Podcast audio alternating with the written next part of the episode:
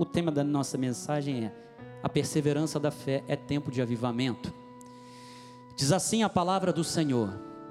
Hebreus capítulo 10, versículos 35 e 36. Não abandoneis, portanto, a vossa confiança. Ela tem o que? Grande galardão. Com efeito, tendes necessidade de que? De perseverança. Para que, havendo feito a vontade de Deus, alcanceis o que? Ah, então eu tenho que perseverar, eu alcanço a vontade de Deus, e aí o que, que acontece? Eu alcanço a promessa. Essa palavra certamente cairá em terra fértil, mas vamos submeter ao Deus da palavra, o bom pastor, em oração em nome de Jesus. Vamos orar ao Pai neste exato momento.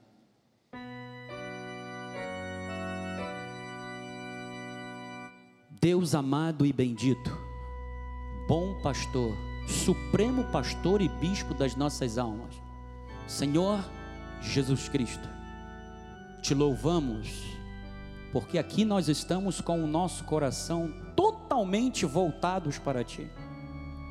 A tua palavra diz que quando o povo se volta para Ti, o Senhor se manifesta.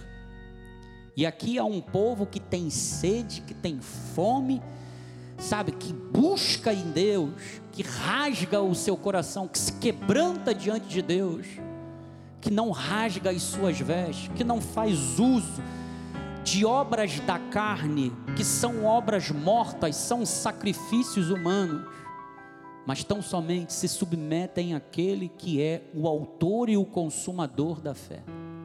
Pai, aqui nos teus eleitos, o coração, a terra é fértil então, que esta mensagem, que esta semente, que esta palavra caia e germine, produza frutos, não somente a 30 e a 60, mas a 100 por um da semente, em nome do Senhor Jesus.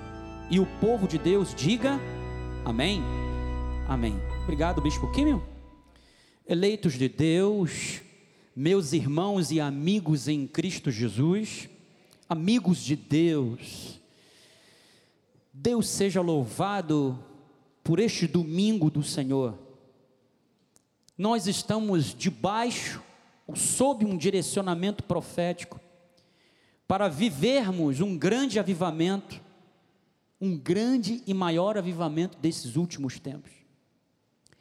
Nós temos aprendido com o nosso profeta, o apóstolo Miguel Ângelo, que o avivamento é um imperativo para a igreja. Nesse tempo, nós estamos vivendo os últimos dias. Então, a igreja precisa, tem que dar o seu testemunho do que Cristo fez na sua vida, na transformação, na salvação, do resgate da vida de escravidão do pecado, do resgate do império das trevas para um reino de luz e de amor o avivamento ele requer a ativação ou o uso, o exercício de um dom chamado fé, que foi dado por Deus. E é este dom que nos condicionará na perseverança, a sermos firmes na perseguição do cumprimento das promessas de Deus. Ele nos fará viver de uma maneira consagrada a Deus, ou seja, uma vida íntegra diante de Deus e de forma consciente para vivermos a presença de Deus em nós. Meus amados, a Bíblia contém um total de 8.810 promessas, e isso varia de acordo com a versão. Cerca de 85% de todas as promessas de Deus para o homem. Sabe qual é o total disso? 7.487 promessas. Alguma dessas promessas tem que ser ou estar direcionada a você. É impossível que o povo de Deus, dentro de um pacto que é de melhores e de superiores promessas, Impossível que o povo de Deus desconheça o propósito de Deus para a sua vida. Então, primeiro lugar, a fé é essencial para confiarmos no plano de Deus. Ela produz em nós perseverança para conquistarmos as promessas de Deus. Então, versículo 35, Joás, não abandoneis, portanto, a vossa confiança, ela tem grande galardão. Porque os judeus hebreus convertidos, naquela época, sofriam uma grande perseguição, por causa da sua fé em Cristo Jesus. Eles eram perseguidos tanto pelos da circuncisão, quanto eram perseguidos politicamente pelo Império Romano. Eles foram expoliados dos seus próprios bens, ou seja, eles perderam a posse dos seus bens, das suas casas, e tudo isso por quê? Porque eles não abriram mão do chamado de Cristo na vida deles, eles não negaram a sua fé. E muitas das vezes, amado, o sofrimento pode levar alguns a abandonar a sua confiança em Deus. É por isso que Paulo falou: não abandoneis, portanto, a vossa confiança. E ele diz que ela tem uma grande recompensa. E eu quero dizer, amados, que a fé, quando apoiada da maneira correta, ela te dará segurança. Ela te dará segurança de que Deus sempre tem o melhor para você, para nós ela vai te manter firme a Cristo, no seu propósito. Então, a nossa esperança, aquilo que nos dá estabilidade, que nos dá certeza quanto ao nosso futuro, nosso amanhã, é Cristo. Tem que ser Jesus Cristo. Paulo diz que ele é a âncora das nossas almas. Você sabe que a âncora do navio você não enxerga, mas ela está lá no fundo do mar trazendo estabilidade para o navio. E quando há tempestade, quando há ondas bravias, é a âncora que produz a estabilidade do navio. Então, Jesus, o autor e o consumador da tua fé, é Ele quem tem que ser o objeto da sua fé, da sua crença. Não pode ser o governo, não podem ser instituições humanas, não pode ser nada daquilo que é humano, que é terreno, ou seja, daquilo que é passageiro, mas quando é em Cristo, você está alicerçado naquilo que é eterno, que jamais termina. Então, enquanto nós estivermos aqui, nesse mundo, nós teremos tribulações, nós teremos desafios, que serão verdadeiras provas, mas você terá recompensa disso. Versículo 36. Com efeito, tendes necessidade. Olha só o que, que Paulo está falando. Tendes necessidade de perseverança, para que, havendo feito a vontade de Deus, alcanceis a promessa. Então, amado, a palavra perseverança do grego é rupomone, o que, que significa rupomone? Rupomone significa constância, perseverança, fortaleza, significa paciência.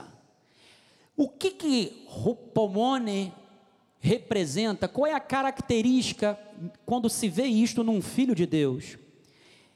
é a característica da pessoa que não se desvia do seu propósito, nem da sua lealdade à sua fé e piedade, mesmo diante das maiores provações e sofrimentos.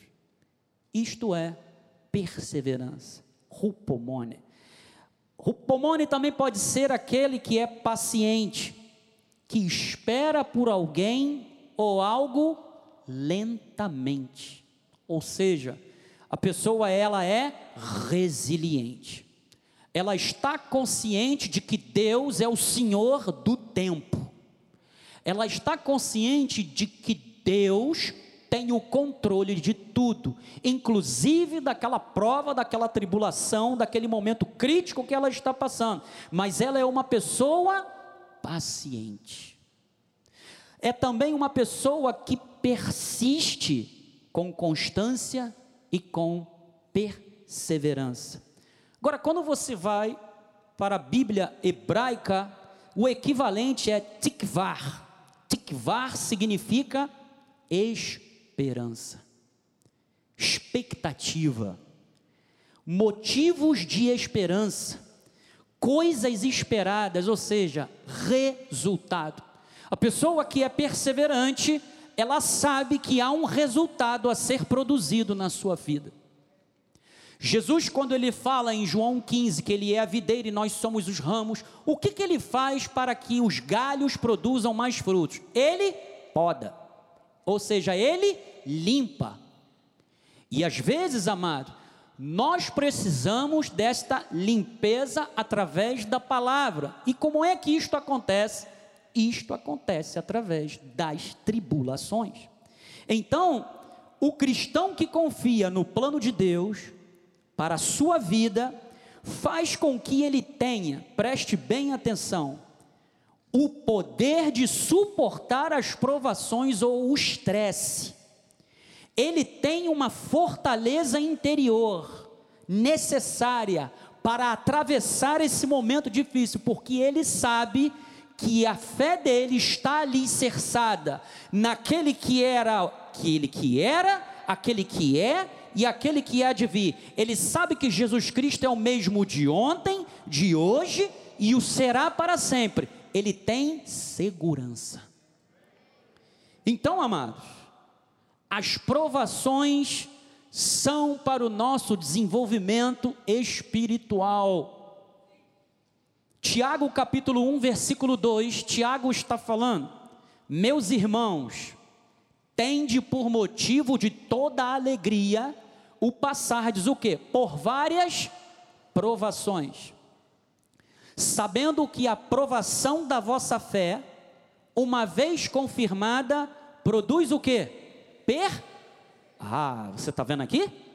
A primeira coisa, quando você utiliza a tua fé, quando você permanece firme em Deus, quando você é persistente naquilo que Deus te prometeu, ela produz a perseverança, porque ela é evidenciada, é a perseverança que te faz ser insistente. Eu vou conseguir, eu vou chegar lá, eu vou me qualificar, eu farei esse concurso, eu vou chegar entre os primeiros, uma das vagas já é minha. Eu estou entrando, sabe, nesse processo de seleção, estou estudando, estou me capacitando, estou me qualificando, eu sei que Deus vai me honrar. Então, amado, é assim que a Bíblia fala. Versículo 4, ele continua dizendo: "Ora, a perseverança deve ter ação o quê? Completa, para que sejais o quê? Perfeitos e íntegros, e em nada o quê? Deficiente. Quando você olha Caleb, quando ele fala, eu perseverei, essa palavra do hebraico significa consagração.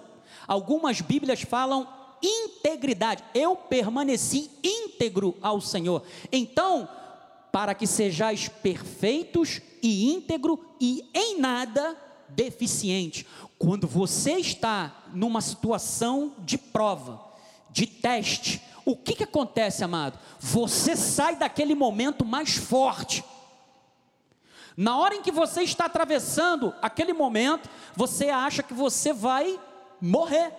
Você acha que não vai aguentar. Você acha que não vai conseguir chegar até o fim. Mas aí você lembra daquilo que Isaías falou: quando você passar pelas águas, elas não te submergirão. Quando pelo fogo você passar, ele não te queimará, nem a chama arderá em ti. Aí você lembra, glória a Deus, Deus seja louvado. E aí você lembra de Sadraque, Mesaque e Abidnego, que não se dobraram diante da estátua ele, é, feita por Nabucodonosor, e havia um decreto quem não se prostrasse diante da estátua, diante do ídolo, não adorasse, seria lançado na fornalha, seria lançado em uma fornalha, que era um local fechado com fogo que não acabava mais. E aí os opositores sempre tem que ter alguém, sabe, para se levantar contra os filhos de Deus. Mas amado, quem se levanta contra a sua vida será em vão, porque a Bíblia diz que você é a menina dos olhos de Deus, e ai daquele que tocar em ungido, e você é ungido de Deus. Ai daquele que tentar tocar na sua vida, está comprando uma briga com Deus, por isso é que ele falou: a mim pertence a vingança. Vocês podem irar, mas não pecar, mas a vingança me pertence. E aí o que, que aconteceu? Sadraque, Mesaque e Abidinego foram dedurados, no bom sentido, ou no mau sentido. E o que, que aconteceu? Nabucodonosor chamou eles, perguntou se era verdade, eles disseram que sim, e ele falou: Olha, quando passar a estátua aí agora, vocês vão ter que se dobrar. Se vocês não se dobrarem, vou jogar vocês na fornalha. E aí eles falaram: Olha, nós, nós não, não, não vamos nos dobrar, nós não vamos nos curvar diante desse ídolo falso, nós somente nos curvamos diante de Deus. E aí o que, que aconteceu? Nabucodonosor ficou irado e falou: ó, acende sete vezes mais essa fornalha, esquenta mais amarra todos eles, coloca eles com cinta, porque quero que eles tenham uma morte rápida, dolorida, mais rápida. E aí o que, que aconteceu? As mesmas pessoas que deduraram Sadraque, Mesaque e Abidinego foram as primeiras que morreram, porque a fogueira, a chama da fornalha era tão alta que as labaredas que salpicaram queimaram eles. Por isso é que eu estou falando ai daquele que se levantar contra você. E aí lançaram eles lá dentro, e aí passou um tempo, Nabucodonosor falou assim: vai lá e dá uma olhada. Aí ele falou: não, não, deixa eu olhar. Ele olhou e falou: uai, peraí, nós jogamos três pessoas lá dentro. E elas não estavam amarradas, sim. E como é que elas estão andando? Mas espera aí, não é só os três que estão andando livremente dentro da fornalha. Tem alguém ali dentro alguém semelhante ao filho dos deuses. E aí ele falou: Sadraque, Mesaque, Abidineu, vosso Deus vos pôde livrar. Ele vive o rei, estamos bem. E aí, amados, apagou-se o fogo, chamaram eles para fora, nem cheiro de fumaça estava neles. E aí Nabucodonosor falou: só o Deus de Israel é o único que é verdadeiro, que é soberano, ele livrou Sadraque, Mesaque Abidinego. Ele é Deus. Amado, Deus é Deus na tua vida. O fogo pode arder na tua vida, mas não vai te queimar. Não vai. Então, presta atenção. A nossa pátria permanente é no céu. Nós não somos deste mundo. O mundo não gosta de nós. O mundo jaz no maligno. Então, provações procedem de onde, bicho? Primeiro lugar, da nossa condição humana. O nosso corpo pode estar sujeito a doenças? Pode. Acidentes, desapontamentos. E de onde também procede isso? Do pecado. Muitos problemas são criados por quê? Pela nossa boca, por aquilo que nós falamos, com as nossas atitudes, e aí nós sofremos as consequências das escolhas erradas. Muitas tribulações também, amados, procedem da nossa vida cristã. Por quê? Porque nós somos seguidores de Cristo. Então, Satanás e o mundo, a carne, eles vão se opor a nós. Então, nós estamos em uma guerra. Mas nós sabemos que a vitória é tranquila. Então, quando nós estamos conscientes disso, nós aprendemos o seguinte: que no que diz respeito às tribulações, Deus extrai o melhor de nós. Deus não tenta ninguém, Satanás ele tenta para ele evidenciar o pior de nós. Mas Deus não faz isso. Deus não tenta ninguém e não pode ser tentado por ninguém. Deus ele quando nos expõe a esses testes, essas provas, é para tirar o melhor de nós, é para nos aperfeiçoar, para que nós sejamos perfeitos e íntegros e em nada sendo deficientes. Romanos 12, 3, para isso ele nos deu o quê? Uma medida igualitária de fé. Porque pela graça que me foi dada, digo a cada um dentre vós que não pense de si mesmo além do que convém, antes pense com o quê? moderação, segundo a medida da fé que Deus repartiu a cada um. Então, amados, o que, que acontece? Todos nós em Cristo somos iguais. O chamado é que é diferenciado, mas nós temos a mesma fé. Nós temos condições de vencer as tribulações, porque Ele nos deu esse dom, cada um dentro do seu contexto divino, do seu plano com Deus, do propósito com Deus com você. As tuas tribulações são umas, as minhas são outras, às vezes elas convergem, mas cada uma delas individualmente vai ter uma consequência, um efeito para mim que é diferente de você. Eu me lembro quando nós começamos a chamar a existência e crendo que Deus nos daria um, um bebê. E foram seis anos nessa persistência, nessa perseverança.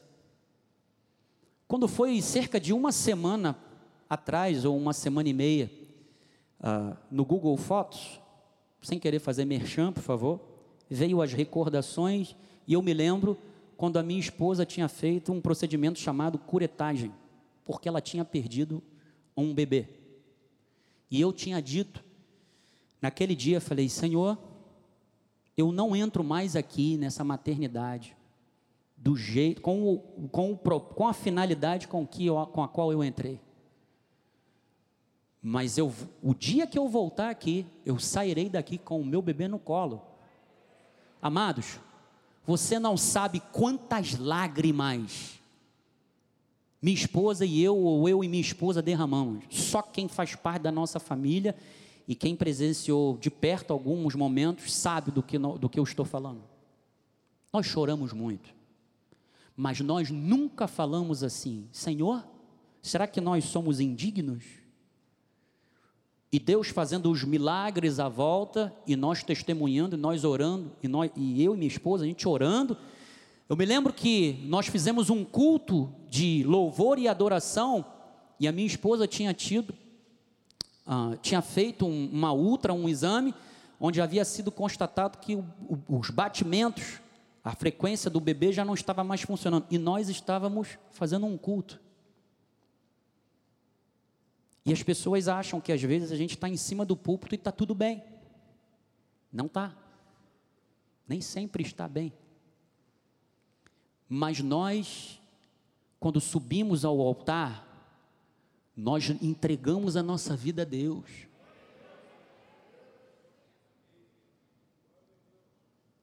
E nós nunca falamos assim, Deus, e aí? Vou rasgar a tua palavra, ela não serve de nada. Nunca falei isso, nem eu, nem minha esposa. Mesmo não entendendo o porquê Deus, Deus podia fazer em um ano, amado. Seis anos. E eu sempre falava, a minha filha, ela, o meu, o bebê que Deus me der, ele pertence ao Espírito Santo, ele não pertence a mim. É uma concessão. Você sabe o que é uma concessão? Serviço público, ele faz concessões. Por exemplo, a Light tem a concessão dos serviços de energia elétrica. Não é competente para fazer, mas Deus ele é competente para nos conceder aquilo que é dele. Porque ele nos dá sabedoria, ele nos diz como utilizar aquilo dali. E aí, amados, depois de seis anos, isso foi em 2015, nós estávamos, desde, desde que nós nos casamos, nós já estávamos com esse planejamento do bebê. E aí, quando foi? Em 2020? Início, foi início, início da pandemia. Começou a pandemia do Covid. Você está pensando que nós reagimos como? Nós glorificamos a Deus no meio da pandemia fecha tudo, lockdown, sabe? Gente começando a pipocar lá na Europa, Itália, um, um salseiro, muitas pessoas morrendo. E você está pensando que nós ficamos com medo? Deus havia dado. Se Deus deu, amado, Eu falei: Senhor, nós vamos até o fim. Nós vamos até o final. E aí, quando nós demos a, a notícia, foi uma alegria para a família. E quando foi em setembro, a Agatha nasceu, dia 10 de setembro. Eu entrei lá naquela maternidade perinatal lá das Laranjeiras, onde ela tinha feito a curetagem. E eu falei: hoje se cumpre a minha oração. Saí de lá da perinatal das Laranjeiras com a Ágata no colo.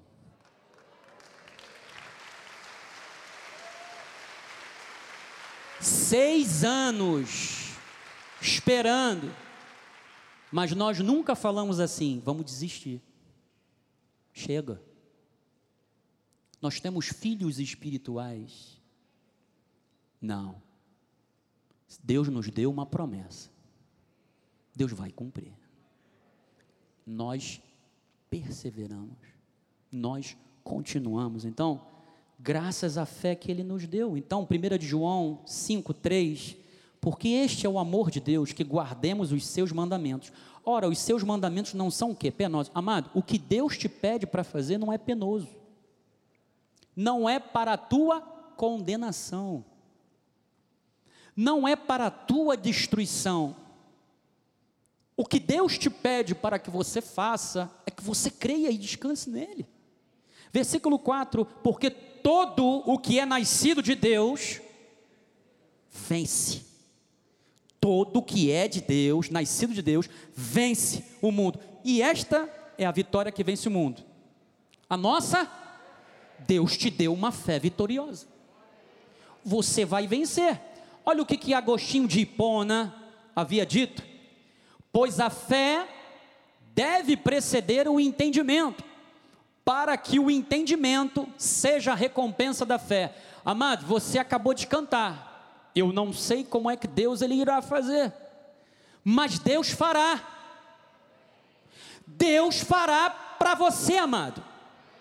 Deus ele é um Deus bom.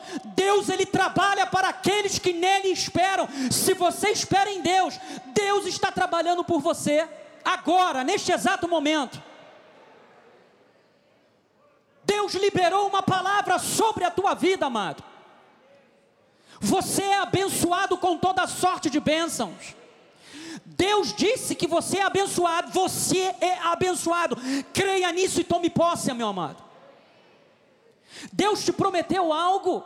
Deus te prometeu um posicionamento dentro da sociedade, Deus te prometeu a tua família, Deus te prometeu um casamento, Deus te prometeu filhos, Deus o fará. Como é que ele fará isso, bispo? Eu não consigo entender humanamente, pois a fé deve preceder o entendimento, para que o entendimento seja a recompensa da fé. Amados, não abandoneis, portanto, a vossa confiança, ela tem grande galardão. Aleluia. Hebreus 12, 1 a confiança e a perseverança precisam ser cultivadas na palavra de Deus. Elas crescem, elas afloram. Deus nos dá recursos encorajadores. Amado, ninguém pode te motivar. Somente o Espírito Santo pode injetar essa motivação em você. E nós aqui, como canais de Deus, estamos fazendo isso. Mas você precisa, ao receber a palavra, se reanimar em Deus. Você tem que ter uma atitude, você tem que ter uma postura. Eu não posso guerrear as tuas guerras, eu posso te ajudar nas tuas guerras em oração, com aconselhamento, mas é você quem tem que botar o pezinho na água para o mar vermelho se abrir. Tem gente que fica o tempo todo, bispo, ore por mim. Bispo André, olha, eu preciso disso. Bispo André, faça isso. Bispo André, amado. E às vezes Deus está falando assim: por que você está clamando a mim?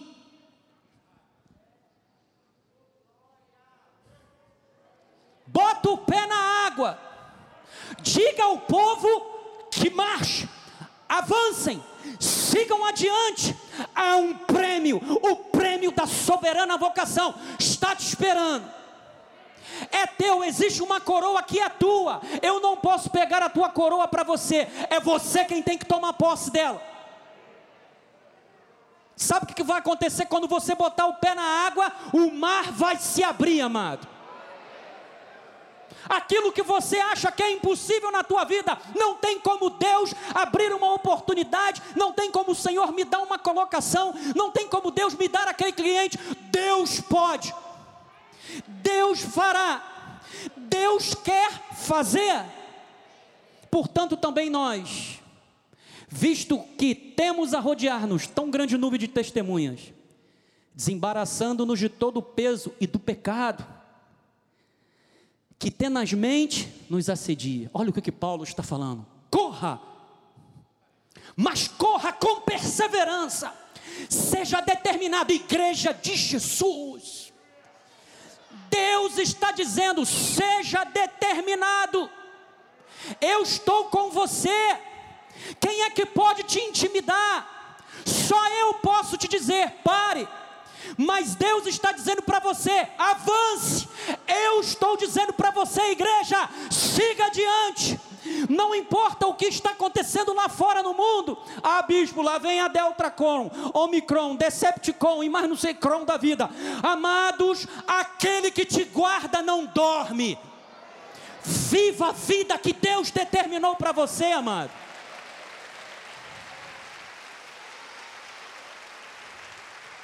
Eu me lembro da passagem que o apóstolo pregou: levanta-te, ergue-te, brilha, a glória do Senhor já está vindo na tua vida.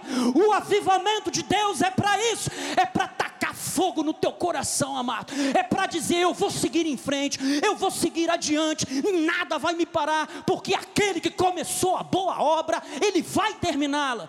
Deus me deu um sonho, eu vou perseguir, eu serei persistente, serei como Davi, persegui os meus inimigos. Eu alcancei, mas Davi não ficou satisfeito. Ele disse: Eu os consumi, eu os atravessei. Eles caíram aos pés do Senhor cá e não se levantaram mais. É isso que você tem que fazer com os teus inimigos. Você tem que perseguir, você tem que atravessar, você tem que passar por cima, amado. Até o inimigo não ter mais como intentar contra você. E eu falo inimigo não são pessoas. Estou falando dos agentes espirituais. Os dominadores deste mundo tenebroso. Mas há uma armadura. Ele te prepara para o combate, capacete da salvação. Salvo uma vez, salvo para sempre. A tua consciência é uma boa consciência diante do trono de Deus couraça da justiça. Romanos 5:1, justificados pois mediante a fé, em Deus, tendes paz com Deus. Cinturão da verdade. A tua palavra é a verdade. Se pois conhecedes o filho do homem verdadeiramente sereis livres. Tu não é mais escravo, você é filho de Deus com autoridade, você é livre para dizer: "Abba, Pai". Sandálias do Evangelho da paz, tranquilidade no meio do terreno do inimigo, equilíbrio, e Ele te deu algo poderosíssimo, para que você anule todos os dardos inflamados de Satanás. Ele te deu um escudo chamado fé. Por isso é que a vitória que vence o mundo é a nossa fé. E como você é nascido de Deus, você vai prevalecer. E aí, ele te deu uma arma de defesa e ataque. A espada do espírito. Pode vir o inimigo, amado, diante de você. Te intimidar, te amedrontar, mas você dirá: está escrito. Diga o fraco, diga o fraco, diga o fraco. Isso aí, amado, tu tem a espada do espírito. Você tem que partir para cima do inimigo no mundo espiritual, amado. Quem é por você é maior. Igreja, Deus está falando. Para frente. Não vamos recuar. Você sabe qual é a pior coisa que essa pandemia causou nas pessoas, na sociedade? O terror psicológico, a saúde emocional foi amplamente abalada. Eu sei porque eu passei por isso. O pós-Covid, o pior de tudo depois não é a falta de ar, não é a fadiga, é a tua mente, é o medo. Amados, renove a tua mente. Não te conformes com este século. Deus quer uma geração inconformada com esse século, com esse mundo, com essa sociedade. Deus quer que você saiba que Ele te deu armas, Ele te deu uma fé que vence. Então, Paulo continua dizendo no versículo, ó, corramos, volta Joás, volta Joás, corramos com perseverança a carreira que nos está proposta. Verso 2, olhando mas não é. Você, quando estava namorando a sua esposa, como é que você olhava para ela? Tu não olhava de qualquer jeito. Você olhava firme.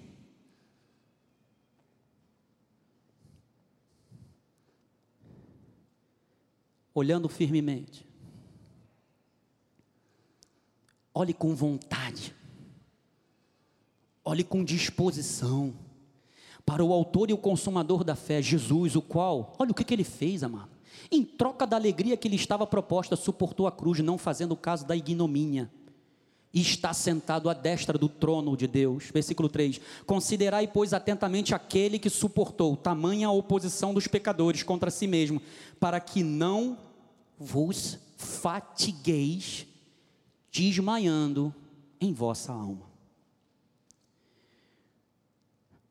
Quando eu olho para Cristo como meu substituto, creio naquilo que ele fez, eu tenho a certeza de que a palavra de Deus não falhará.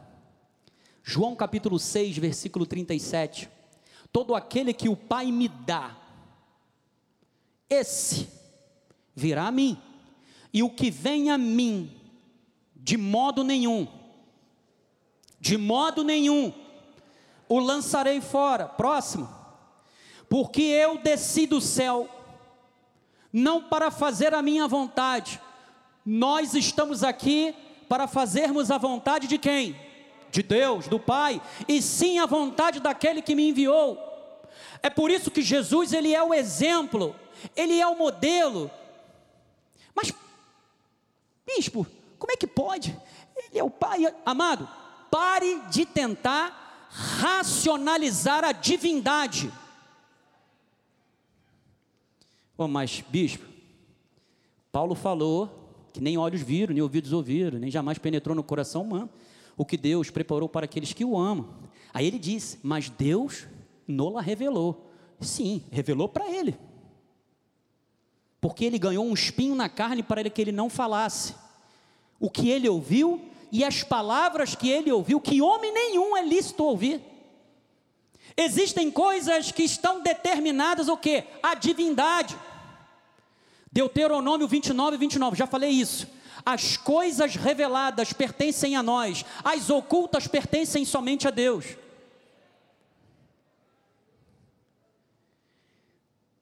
Então pare de inquirir a Deus. Não, bispo, fica difícil entender como é que Jesus é o Pai, Jesus é o Espírito. Fica, não fica nada, amado. Crê crê somente.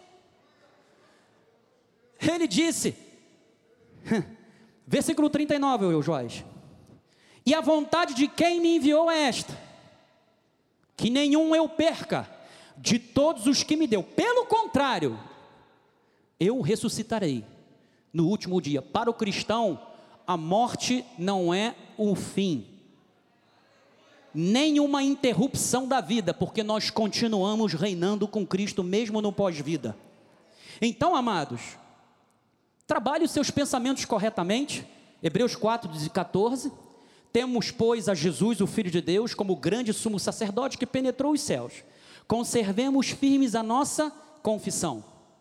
Porque não temos sumo sacerdote que não possa compadecer-se das nossas fraquezas. Antes, foi ele tentado em todas as coisas, a nossa semelhança, mas sem pecado.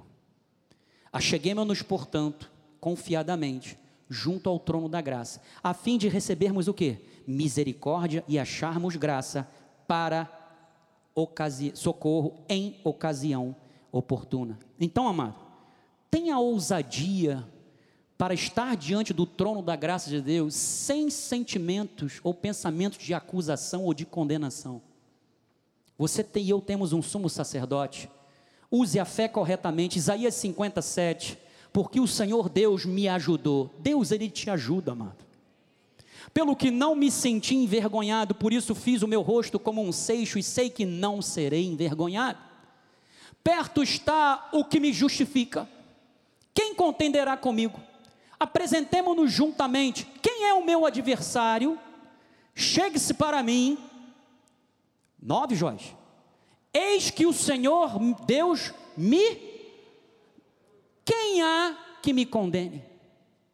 Eis que todos eles, como um vestido, serão consumidos. A traço que os comerá. Meu amado, não pode haver opositor diante de você.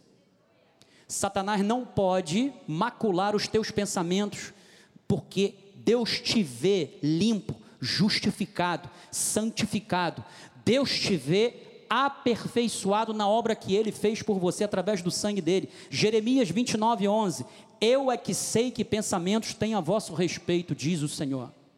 Pensamentos de paz e não de mal, para vos dar o fim o que? Que desejais. Então me invocareis. Passareis ao que? A orar a mim, e eu vos ouvirei. Buscar-me-eis e me achareis quando me buscardes de todo o vosso coração, amado. Essa palavra do hebraico buscar é darash. Significa buscar a divindade por meio de oração e adoração. Significa ter experiência de forma sincera e aí sim da presença da divindade. Quando eu olho de forma exegética, eu posso entender que é experimentar a presença de Deus, quando eu me submeto a Ele, e eu recebo dele, sabe o que? Suprimento para aquilo que eu necessito. Então a oração, em seu mais elevado aspecto, vai revelar o que? Uma alma que tem sede de Deus. Vai, ger, vai gerar, vai brotar dos seus lábios o que? Uma confissão poderosa. Porque a sua mente, os seus pensamentos, os seus sentimentos estão sendo transformados, estão em linha com os céus. Então a presença de Deus, amado, nos renova. Um avivamento genuíno, ele não é baseado nas emoções, ele é resultado da transformação da pregação da palavra e da palavra de Cristo. Jó capítulo 14, versículo 7. Olha aqui, tikvar, essa palavra do hebraico esperança, perseverança, quando você traz da Septuaginta, porque há esperança para a árvore, pois mesmo cortada, ainda se renovará, e não cessarão que? Os seus rebentos, seus frutos, versículo 8, se envelhecer na terra a sua raiz, e no chão morrer o seu tronco, ao cheiro das águas, o que, que acontecerá? Brotará e dará o que? Ramos como a planta nova. Isso é novidade de vida. Isso é desfrutar a presença de Deus. Isso é presenciar a presença, perdão a redundância, é presenciar a presença de Deus, é experimentar, é praticar a presença de Deus. Então, louvor e gratidão são características de uma vida de fé. Esteja consciente da presença de Cristo, amado. Isso vai gerar, vai trazer o avivamento genuíno se manifestará, e nós estamos nessa visão que o nosso apóstolo tem revelado através do altar, e isso não requer um esforço, você não vai, é, você não viverá a presença de Deus por obras, por esforço, você não pode gerar isso através da tua própria carne, você não pode jejuar para gerar, sabe, uma experiência genuína com Deus, não pode. Sabe quando acontece isso? Sabe quando você vive a presença de Deus? Quando você está consciente da presença de Deus na sua vida? Quando você lê a palavra de Cristo. Você estará conhecendo o que ele fez por você, o que ele diz a seu respeito. Isto te tornará consciente da presença dele em sua vida. E ao estar consciente da presença de Cristo, você vai adquirir forças em Deus, amado. Você terá uma alegria e uma paz que palavras não serão capazes de descrever o que você está sentindo. A sabedoria de Deus fluirá, e com isso a sua capacidade de tomar decisões estará aguçada. João 14, 16. E eu rogarei ao Pai, e Ele vos dará outro consolador, a fim de que esteja eventualmente convosco. Não? A fim de que esteja o que? Para? O Espírito Santo está em nós para sempre. E o Espírito da verdade, que o mundo não pode receber, porque não, não o vê, nem o conhece, vós o conheceis. Porque ele habita convosco e estará em vós. Não vos deixarei órfãos, voltarei para vós outros. Olha só, você entendeu por que, que Jesus falou, eu e o Pai somos um? Por que, que Paulo disse que o Senhor é o Espírito e o Espírito é o Senhor? Jesus disse: Olha, eu vou para o Pai, mas ó, eu voltarei, não deixarei vocês órfãos, voltarei para vocês. Como? Através do Espírito Santo. O Espírito é o Senhor e o Senhor é o Espírito. Não tente separar isso, amado. Isso é o que a nossa mente racional tenta fazer. Não pense cartesianamente. Pense de forma holística. Então, siga o exemplo de Caleb, amado. A promessa que Deus te deu, porque é tempo de avivamento. Entenda que na na vida cristã, no caso da vida de oração, por que, que Jesus ele fala que nós temos que ser persistentes? Porque se você é persistente, se você é disciplinado na sua vida de oração, se você não desiste, você será assim em todas as áreas da sua vida. Agora, se você não consegue ser perseverante na sua vida de oração, como é que você será persistente nas outras áreas da sua vida. Foi o que Jesus falou em Lucas 18:1. Disse-lhe Jesus sobre uma parábola sobre o dever de orar sempre e nunca esmorrecer. Havia em certa cidade um juiz que não temia Deus nem respeitava homem algum. Havia também naquela mesma cidade uma viúva que vinha ter com ele dizendo: "Julga minha causa contra o meu adversário". Ele por algum tempo não a quis entender, mas depois disse consigo: "Bem que eu não temo a Deus, nem respeito a homem algum. Todavia, como esta viúva me importuna, julgarei a sua causa, para não suceder que por fim venha molestar-me. Então disse o Senhor: O que, que Jesus está falando? Considerai no que diz o que? Este juiz iníquo. Não fará Deus justiça aos seus eleitos. Tem outras versões que dizem aos, aos seus escolhidos. Tem outras versões que dizem aos seus eleitos que a ele clamam dia e noite, embora pareça demorada em defendê-los. Versículo 8: Digo-vos que depressa lhes fará a justiça. Contudo, quando vier o filho do homem, achará porventura fé na terra? O que é uma parábola? Geralmente é uma história curta e às vezes uma comparação baseada em fatos reais, com o fim de ensinar o que? Lições de sabedoria, de moral ou de religião. Isso é uma parábola. Aqui nesse caso, Jesus usa a regra dos contrastes. O que, que é isso? Ele contrasta o que há de pior no homem com o que há de melhor em Deus. Deus não pode ser comparado a esse juiz grosseiro e mal-humorado, de forma alguma. A relação desse juiz com a viúva é uma relação de advogado-cliente, pura e simplesmente comercial. Não havia nenhuma relação, sabe, nenhuma afeição. Não havia nenhuma ligação social, nenhuma ligação sentimental. Mas sim de advogado-cliente para que tivesse logo um fim essa demanda. Deus, ao contrário, Ele nos escolheu. Nós somos os seus eleitos. Então, quando a oração é perseverante, não desiste, Deus ele toma a causa para si mesmo e ele faz justiça. Agora, Deus ao contrário, ele nos escolheu, amado. Nós pertencemos a ele, nós somos os seus eleitos. Então o que Jesus está falando é o seguinte: se aquele homem era mau, iníquo, e ele julgou a causa da viúva, quanto mais Deus, que nos ama, que é o nosso Pai, que é amoroso, Ele fará depressa justiça a nós, mas Ele quer que nós oremos. Então, Apocalipse 3, 10 a 11: Porque guardaste a palavra da minha perseverança, também eu te guardarei da hora da provação que há de vir sobre o mundo inteiro, para experimentar os que habitam sobre a terra. Verso 11: Venho sem demora, conserva o que tens, para que ninguém tome a tua coroa. Os perseverantes, amado, eles serão recompensados aqui e também na eternidade. E eu estou falando de você, perseverante em Cristo Jesus. Então, a nossa liberdade em Cristo Jesus é para ser desfrutada com sabedoria. 1 de Coríntios 10, 6, bota lá, Joás. Ora, estas coisas se tornaram exemplos. Depois você lê em casa, 1 de Coríntios 10 todo, a fim de que não cobicemos as coisas mais, como eles cobiçaram. Estas coisas nos sobrevieram como exemplos e foram escritas para advertência nossa, de nós outros, sobre quem os fins dos séculos têm chegado.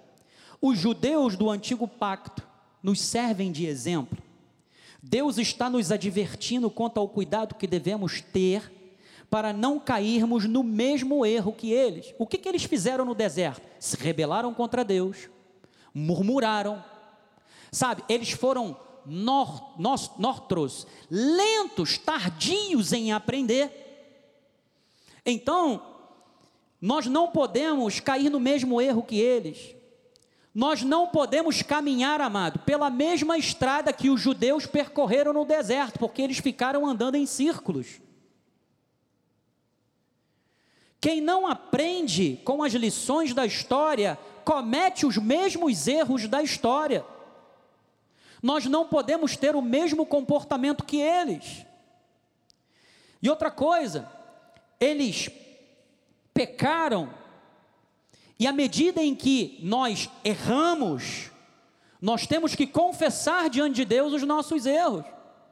Senhor, eu fiz isso aqui de errado, me perdoe.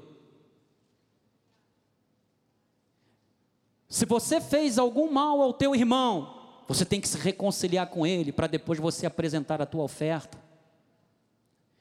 Agora, nós não estamos debaixo da lei, nós estamos debaixo da graça. Paulo disse: o pecado não terá domínio sobre vocês.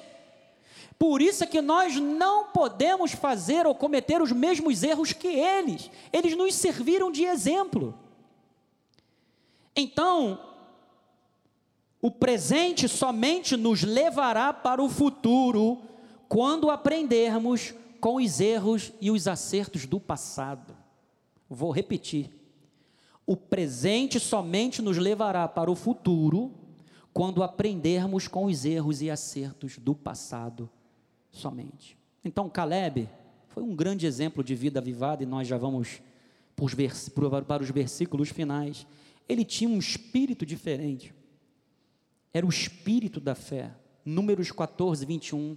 Porém, tão certo como eu vivo e como toda a terra se encherá da glória do Senhor nenhum dos homens que tenho visto, que tendo visto a minha glória, os prodígios que fiz no Egito e no deserto, todavia me puseram à prova, já dez vezes e não obedeceram a minha voz.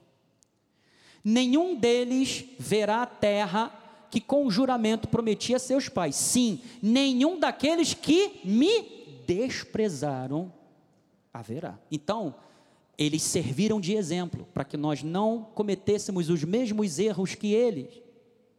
Sabe, Caleb não se rebelou contra Deus, ele viu os prodígios do Senhor, ele não tentou a Deus, ele recebeu uma promessa de Deus e ele creu, ele acreditou. Sabe o que significa isso? Ele não desprezou a Deus, ele não desprezou a palavra de Deus, mas ele perseverou até o fim para tomar posse dessa promessa que Deus lhe deu. Ele tinha uma forte vontade de conseguir algo, independentemente de probabilidade, sejam poucas ou muitas. Mas ele tinha o espírito da fé, amado. Paulo fundamenta a sua fé, por exemplo, não na subjetividade, mas nas suas ricas experiências com Deus. Joás, coloca lá 2 de Coríntios 4,13. Isso, tendo, porém, o mesmo espírito da fé. Como está escrito, eu criei, por isso é que falei. Também nós cremos, por isso também falamos. Ele está citando o Salmo 116. Ele está dizendo o seguinte: a minha fé está fundamentada na palavra de Deus. Então, volta lá, Joás, número 14, 24, números 24, isso. Porém, o meu servo Caleb, quando o apóstolo trouxe essa palavra, num administrativo, eu falei, Jesus, Deus falou comigo de uma forma que eu falei, eu tenho que falar isso quando Deus me der a oportunidade de ministrar. Porém, o meu servo Caleb, visto que nele houve outro espírito, um espírito diferente. Que espírito é esse? O espírito da fé. E aí, amado, Caleb acreditou na palavra de Deus. E aqui eu quero fazer uma exortação pastoral, não somente para a igreja aqui presente, mas para a igreja interativa que nos assiste. Cuidado com os modernistas dentro das igrejas. Quando a Bíblia era universalmente reconhecida nas igrejas como a palavra escrita de Deus, e aí entrou um viés teológico chamado o liberalismo, ou a alta da alta crítica textual, eles simplesmente rasgaram isso aqui. Antigamente compreendia-se que em todas as igrejas era naturalmente, nós, era reconhecido que a, a palavra de Deus, escrita de Deus, a Bíblia, compreendia-se claramente que as promessas de Deus registradas nas Escrituras eram a própria base dada por Deus para toda a nossa vida de fé. Aí sabe o que acontecia? Entendia-se que a única maneira de se fortalecer na fé era direcionando o que? Essa fé às promessas de Deus. E onde estão as promessas de Deus? Dentro da palavra de Deus. Essas promessas particulares que se aplicavam às condições de cada cristão individualmente. O que, que o modernismo, a teologia liberal fez? Eles se recusam a dizer ou a identificar as escrituras como a palavra de Deus. O que, que acontece? Eles envenenam as igrejas. Eu estava falando com um apóstolo. Quando você entra no texto aramaico para falar sobre os filisteus entulharam os poços, na versão peixita é os filisteus envenenaram os poços dos israelitas. De Abraão, de Isaac, de Jacó. Então, eles estão envenenando as igrejas. Então, é o entulho dos filisteus. Isso subtraiu agressivamente o que? O hábito de meditar nas promessas, de basear as orações nelas, de aplicar a sua fé na vida comum diária. Até onde as promessas o levam? Somente um grande avivamento pode restabelecer, não na nossa igreja, porque na nossa igreja a Bíblia é a palavra de Deus, ela não contém a palavra de Deus, é a palavra de Deus. E aí, quando você tira essa certeza do povo de Deus, o que, que acontece?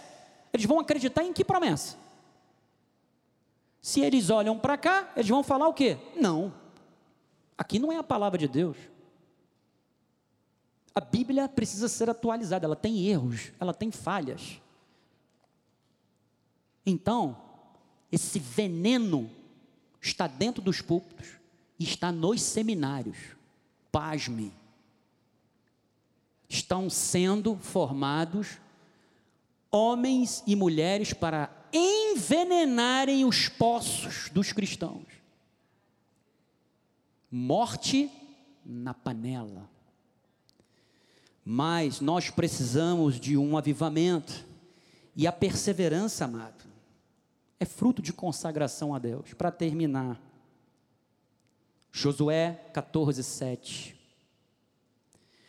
Caleb foi um homem que tinha uma mentalidade diferente. Ele sabia que Deus lhe havia dado uma promessa de que herdaria uma terra boa, mas que precisaria ser conquistada. Amada, a terra é boa, mas você tem que tomar posse, tem que conquistar.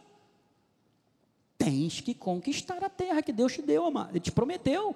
Ele entendia que Deus somente lhe daria o seu monte caso ele obedecesse, independentemente da circunstância ou do tempo. Perseverar, amado, é se consagrar a Deus, é obedecê-lo. Então, para terminar, Josué capítulo 14, Versículo 7. Tinha eu 40 anos quando Moisés, servo do Senhor, me enviou a Cades Barneia para espiar a terra, e eu lhe relatei como senti no coração. Como que você tem sentido no coração a promessa de Deus para você? A terra que Deus te prometeu. Como você tem retratado as promessas de Deus? Meus irmãos que subiram comigo desprezaram o povo, desesperaram o povo. Eu, porém, perseverei. Eu me consagrei. Eu persisti. Eu permaneci íntegro em seguir o Senhor meu Deus.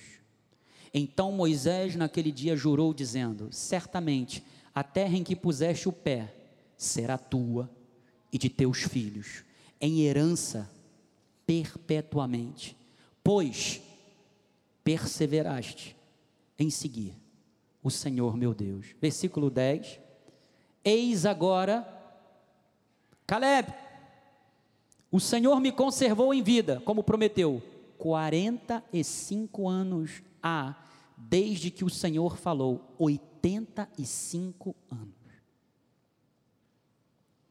andando Israel ainda no deserto, e já agora, sou de 85 anos, 11, estou forte, ainda hoje.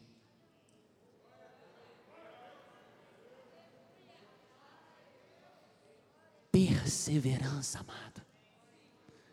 Renove-se em Deus.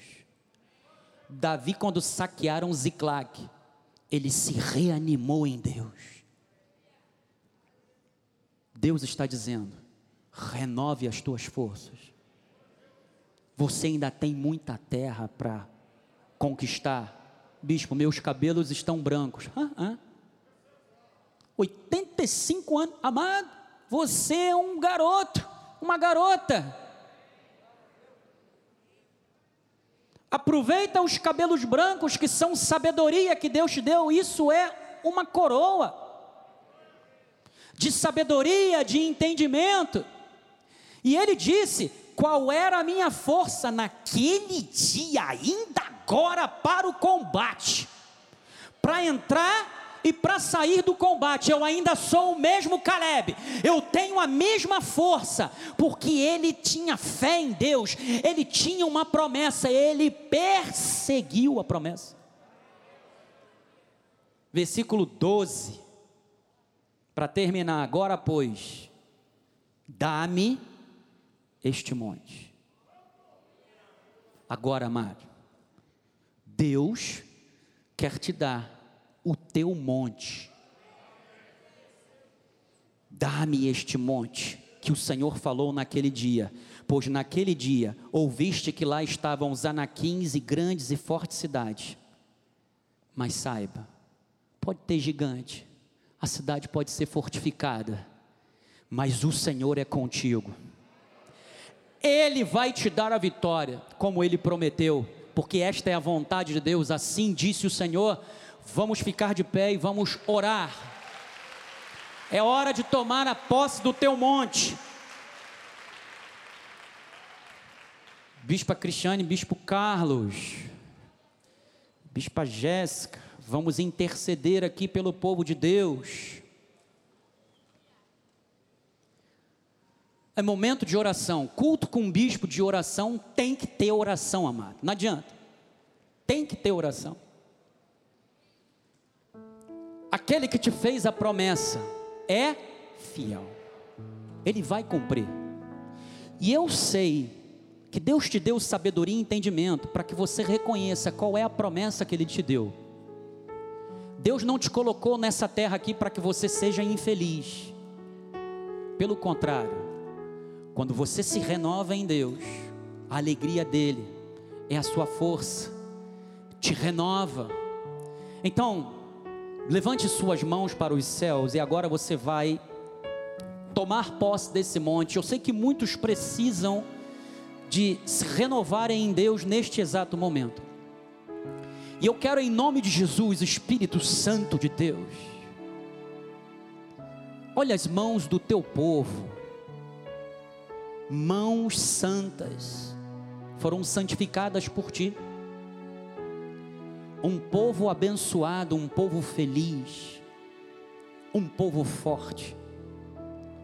Aqui está a nossa família, nós somos uma família, Espírito Santo. E eu sei que há famílias que precisam ser encorajadas. A palavra foi pregada, ela não volta vazia. Então que a palavra agora produza a renovação da esperança.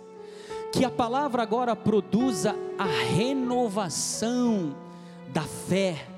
Porque a fé, ela é um, um dom que vive, é um espírito. Então que esta fé se manifeste na vida do teu povo, trazendo, ó Deus, respostas às orações que nós tanto fazemos, que nós tanto batemos na porta, e parece que a porta não se abre. Mas nesta manhã, Deus, eu creio em nome de Jesus, aquele que é fiel, aquele que é poderoso para cumprir o que prometera, já está abrindo as portas para a glória do teu nome. Aleluia, Senhor. Nesta manhã, Pai, nós oramos em cima da tua palavra, que está em Mateus 21, 21, que diz: Em verdade lhes digo que se tiverem fé e não duvidarem, não somente farão o que foi feito à figueira, mas até mesmo se disserem a este monte: levante-se e jogue-se no mar, assim será feito.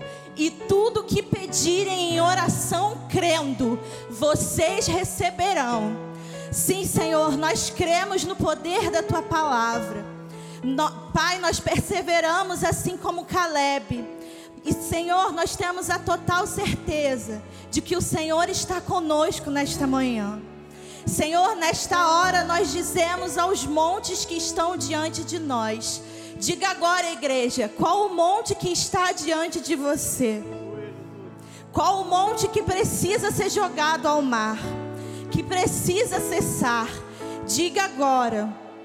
Senhor, a tua palavra nos garante isso. Tudo que pedimos em oração, crendo, nós receberemos. Repita: tudo que pedimos em oração, crendo, nós receberemos. E nós dizemos nessa hora, Senhor, pela fé Deus, um monte de problemas seja jogado para fora agora. O monte que prende famílias, que aprisionam famílias, seja jogado para fora. Monte que prendem filhos em drogas, em vícios, seja jogado para fora. Monte de divórcio, monte de doenças, monte de enfermidades, não importa qual o nome, em o nome de Jesus, nesta manhã já caiu por terra, um monte de impossibilidades, um monte de crises, em o nome de Jesus, já caiu. Nós vamos passar por cima deles, em nome de Jesus. O que vocês crerem, vocês receberão, assim como diz a palavra do Senhor. Assim será feito nesta manhã, em o nome de Jesus. Sim, Deus. Senhor, nós estamos agora, Pai, nesta manhã equipados, Pai, com a nossa armadura completa, Senhor. Tomamos agora na nossa mão, Jesus, o escudo, das, o escudo da fé, Pai, com o qual nós podemos apagar todos os dardos inflamados do maligno, Deus.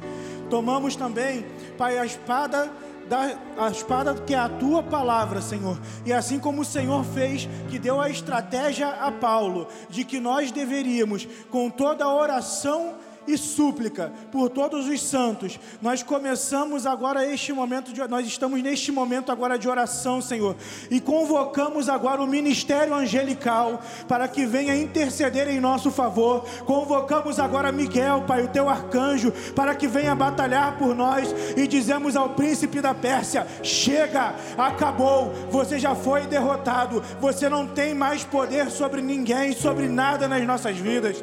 Jesus, nesta hora, nós apagamos pela fé a força do fogo, nós apagamos, nós acabamos com a força da tempestade, das ondas, destruímos agora todas as armadilhas do inferno que vem sendo diariamente, tem, vem diariamente tentando nos afastar de ti, que vem, do que vem sendo é, tramado às escuras, Pai, o Senhor já está destruindo agora. E nesta manhã nós te pedimos, Deus, assim como tu fizestes com Josué, dá-nos as estratégias necessárias para as nossas batalhas.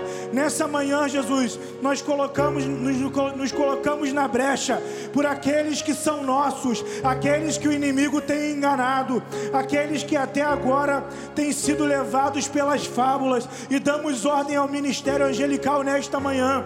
Vão agora nas boates, vão agora nas casas de prostituição, nas bocas de fumo e tragam de volta aqueles que são nossos. Nós repreendemos agora, Jesus, todo espírito de Jezabel, todo espírito de prostituição e dizemos: Satanás, tira as patas agora daqueles que são nossos.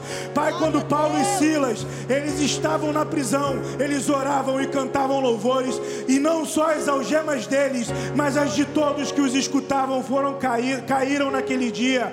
Pai, assim então nós estamos aqui desde as nove da manhã, entoando louvores a Ti, em guerra por aqueles que são nossos. Então, Jesus, se há alguém aqui que precisava de libertação, nós já declaramos que as algemas já caíram, e Pai, aqueles que são nossos, aqueles por quem aqueles nós inter, por, por quem nós intercedemos, aquele por quem nós estamos guerreando, mesmo que sem que eles saibam, as algemas já caíram. Pai, em nome de Jesus nós declaramos agora despedaçadas as trancas de ferro, destruídas as portas de bronze, em nome de Jesus, que caiam agora as algemas, em nome de Jesus. O inferno não pode prevalecer contra a tua igreja, Jesus. E assim como Caleb disse, disse naquele, naquele tempo, Senhor, nós dizemos nesta manhã com relação àqueles que são nossos, Jesus, dá-nos este monte, em nome de Jesus, Deus. Em nome de Jesus, Senhor. Nós cremos que estamos aqui, Senhor, para nos posicionarmos diante de Ti, Senhor, e diante deste mundo, como os servos Teus, Senhor, diante da brecha, diante dos inimigos, crendo que o Senhor já nos deu a vitória. Nos posicionamos, Senhor, como Neemias. Assim que, como diz o livro de Neemias 4:8, ajuntaram-se todos de comum acordo para virem atacar Jerusalém e suscitar confusão ali. Porém, nós oramos ao nosso Deus e, como proteção, pusemos guarda contra eles de dia e de noite. E o Senhor falou: Não os temais, lembrai-vos do Senhor, grande e temível, e pelejai pelos vossos irmãos, vossos filhos, vossas filhas, vossa mulher e vossa casa.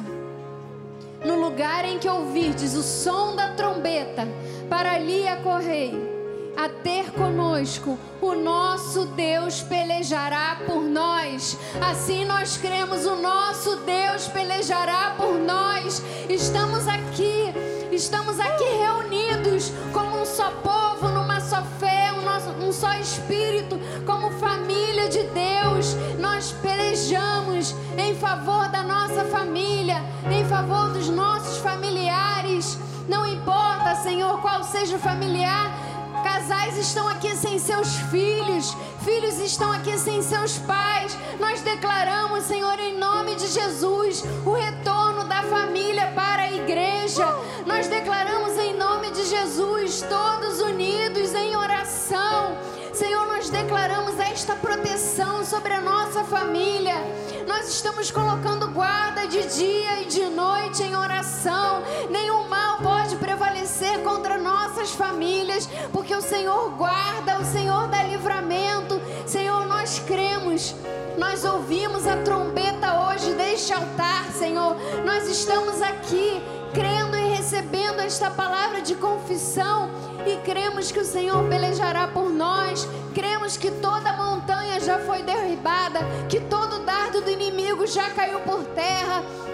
Não importa a área das nossas vidas, Senhor, seja a área da saúde, seja dentro de casa, seja no trabalho, Senhor, o Senhor peleja por nós. Por isso, Senhor, nós estamos aqui de guarda diante de Ti, Senhor. Tomamos posse desta palavra e já te agradecemos em nome de Jesus. Oramos, Senhor, por Iraci, que está com metástase de câncer no fígado. Senhor, nós cremos no médico dos médicos, cremos no Senhor dos senhores, cremos que o médico pode agir. Cremos que Deus pode agir onde o médico não pode agir, Senhor. E nós enviamos agora uma palavra de cura, Senhor, na vida da Iraci ou qualquer pessoa que esteja aqui dentro, ou esteja nos assistindo pela internet, Senhor, que tenha sido atingido nesta doença de câncer, nós declaramos agora que já caiu por terra, nós declaramos que essas células malignas já foram derrotadas pelo nome de Jesus, nós declaramos que o nosso corpo é templo do Espírito Santo, nenhum mal pode prevalecer. Nós declaramos agora que do alto da cabeça, planta dos pés, nós somos saudáveis, nós somos livres de toda doença, nós somos livres, Senhor, qualquer sistema do nosso corpo que possa ter entrado aqui, Senhor, de alguém com alguma alteração. Nós declaramos que neste momento ocorreu a cura, o milagre, o prodígio, a maravilha e declaramos um corpo saudável, uma mente sã. Senhor, nós declaramos em nome de Jesus que toda a nossa família é saudável, é fiel a Ti, Senhor, em nome de Jesus. Aleluia, Senhor. É assim que nós nos posicionamos no mundo espiritual. Nós nos colocamos na brecha. Nós recorremos àquele que é o Senhor do universo. Oh, nós acreditamos que os anjos já receberam comandos a nosso respeito, porque o Senhor peleja, o Senhor batalha por nós, aleluia. Nós acreditamos no poder da concordância. Oh, já está sendo ligado nos céus, oh Deus. Cremos que já foi ligado, porque na terra nós entramos em concordância. E a tua palavra diz: onde estão, ó Deus? Dois ou três, mediante o teu nome, o Senhor se faz presente.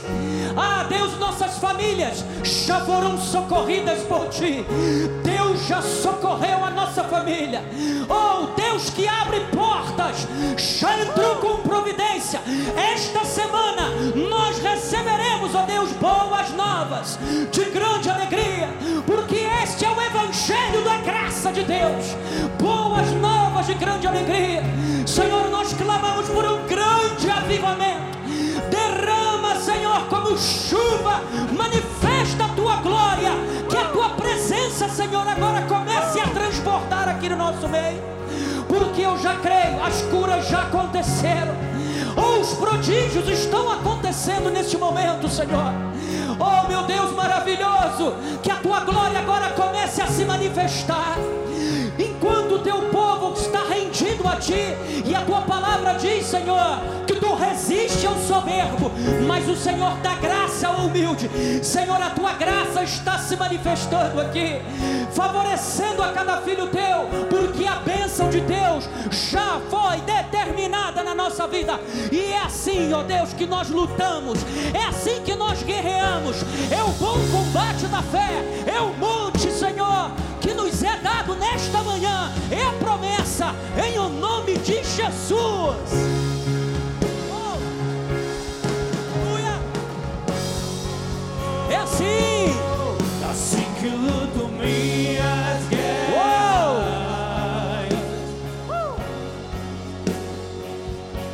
Assim que luto minhas guerras. Oh, é de joelhos que nós vencemos, amado. Aleluia assim que luto minhas guerras. É assim, assim que luto minhas guerras. Parece, parece que estou cercado,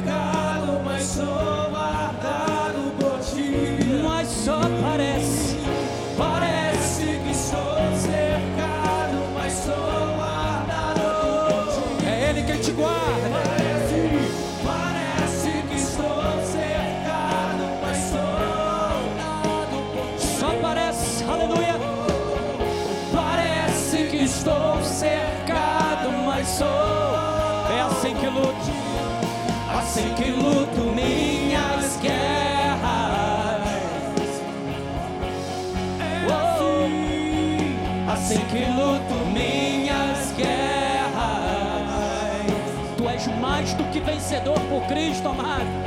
Oh, Assim que luto minhas guerras. glórias a Deus. É assim, assim que luto minhas guerras. Só parece os anjos te guardam e te protegem. Aleluia. Parece que estou cercado, mas sou guardado por ti. Tu és guardado por Deus, amado.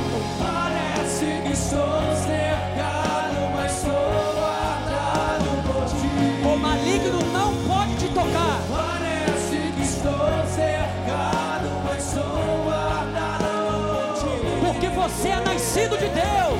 Parece que estou cercado, mas sou. Aleluia. Assim que luto minhas guerras, assim que luto é assim, assim que luto minhas guerras, assim que luto minhas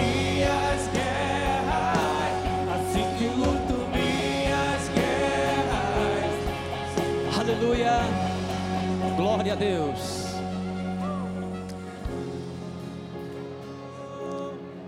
A vitória que vence o mundo, que vai te fazer prevalecer. A vitória, a perseverança. Você tem que ser persistente. Insista. Deus te dará, Deus já te deu este monte, amado. Esta semana se prepare para as boas novas. Você receberá boas notícias. Que a graça e a paz de nosso Senhor e Salvador Jesus Cristo, o amor de Deus e as manifestações do Espírito Santo continuem ativando essa fé poderosa na tua vida. E a igreja do Cordeiro, que é perseverante, que é firme na fé, diga amém. Glórias a Deus porque é assim que eu luto as minhas guerras e eu venço, eu prevaleço, porque maior é aquele que está em mim, aleluia.